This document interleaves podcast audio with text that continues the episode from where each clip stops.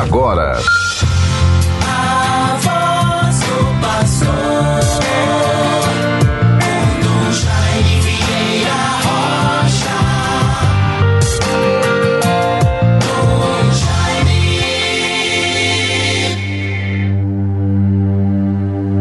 Acusai, Senhor, meus acusadores, combatei aqueles que me combatem, tomai escudo e armadura, levantai-vos, vinde em meu socorro, Senhor, meu Deus, força que me salva. Salmo 34, versículos 1 e seguintes. Bons ouvintes, Deus nos favoreça, nos voltemos para Ele. Estamos vivendo a, vivendo a Semana Santa de 2022, 11 de abril, esta segunda-feira. Em plena vivência da Semana Santa, agradecemos a Deus o dom da vida, o controle da pandemia, a graça das vacinas. Sempre rezemos e nos ajudemos reciprocamente, bons ouvintes, a nos dedicarmos a uma meditação constante e assim vermos em que podemos ser melhores, o que temos a corrigir, a alterar, a aperfeiçoar na nossa vida, na minha vida, na sua vida, na nossa vida. O homem é um ser de possibilidades. É muito importante alimentarmos a autoestima, a esperança, o encorajamento, os bons propósitos, nos alegrando e rendendo graças por benefícios recebidos. E como temos recebido tantos, que tudo seja para a glória de Deus, para a nossa vida.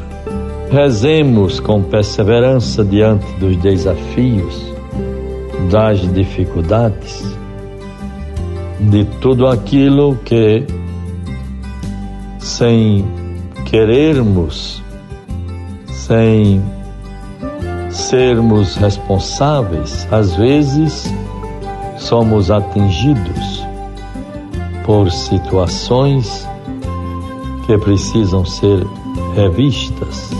É importante que tenhamos o senso do amor de Deus, da sua justiça, da fraternidade, da luz do Espírito Santo.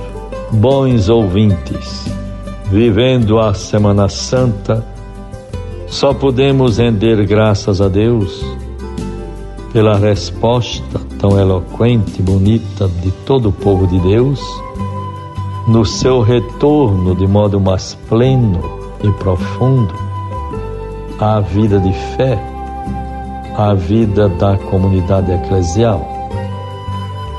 Estamos vendo como os momentos das celebrações penitenciais, os momentos para as confissões em nossas paróquias, como são frequentados, uma grande ocorrência de fiéis. Isto é muito positivo, é muito louvável. As pessoas buscando uma unidade interior, reconstruir-se, recompor-se com harmonia, unidade, perdão, diante de Deus e diante da sua existência, da sua vida, para que assim não percamos o rumo, não negligenciemos tudo aquilo que para nós deve ser questão de princípio, de vida nova, de justiça, de dignidade e de paz.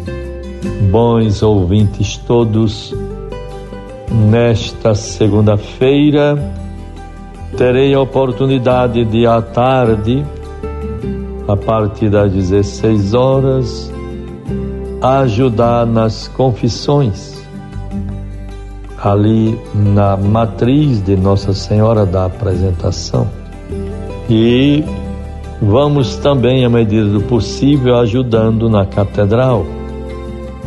Quando tiver algum horário, eu possa assumir a, a agenda estando flexível para que assim possamos proceder com muito gosto. A vivência da prática da confissão, confessar, vai nos colocando diante de Deus, pela graça do exame de consciência e daquilo que ouvimos também, nos confrontarmos para vermos as nossas necessidades de conversão também. Assim, bons ouvintes, é esta a proposta do dia de hoje. Confissões, preparação, vivência profunda da semanação. Vamos, bons ouvintes, ver a palavra de Deus para nós. Porém, antes, não podemos deixar de ler alguma coisa sobre a campanha da fraternidade. Fraternidade e educação. Fala com sabedoria, ensina com amor. Como isto é profundo e enseja a cada um de nós tantos aspectos bons a serem revistos, providências, encontros, que tudo seja para a glória de Deus e para o nosso crescimento humano, espiritual e fraterno. E assim nós vamos percebendo, ainda a respeito da pandemia, aprendemos com mais facilidade sobre as coisas, mas se não temos o mesmo desempenho para aprender sobre nós mesmos.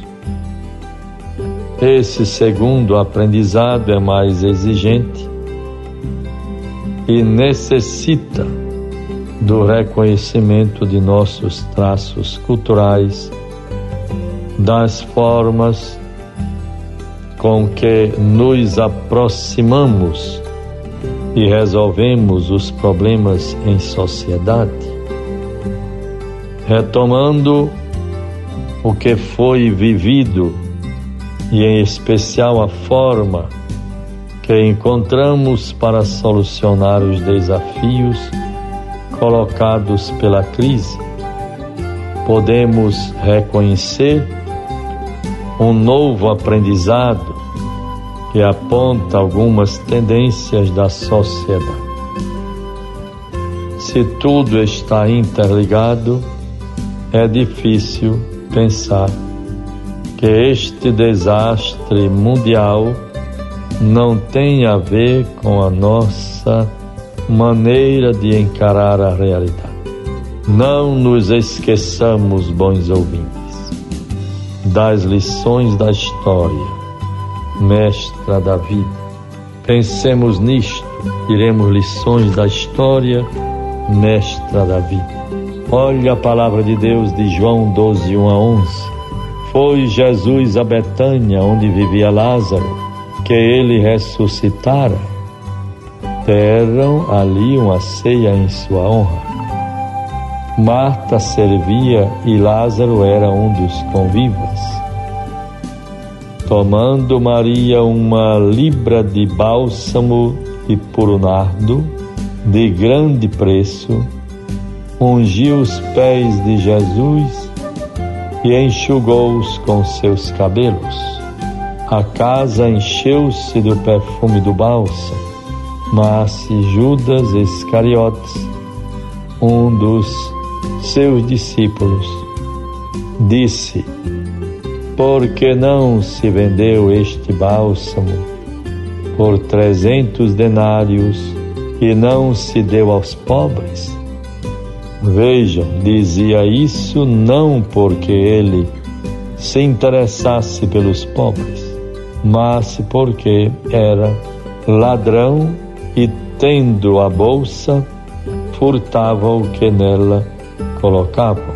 Jesus disse: Deixai-a. Ela guardou este perfume para o dia da minha sepultura. Deus nos favoreça, bons irmãos, com estes exemplos, lições que tiramos do Evangelho de hoje. Em nome do Pai, do Filho e do Espírito Santo. Você ouviu a voz do pastor com Dom Jaime Vieira Rocha.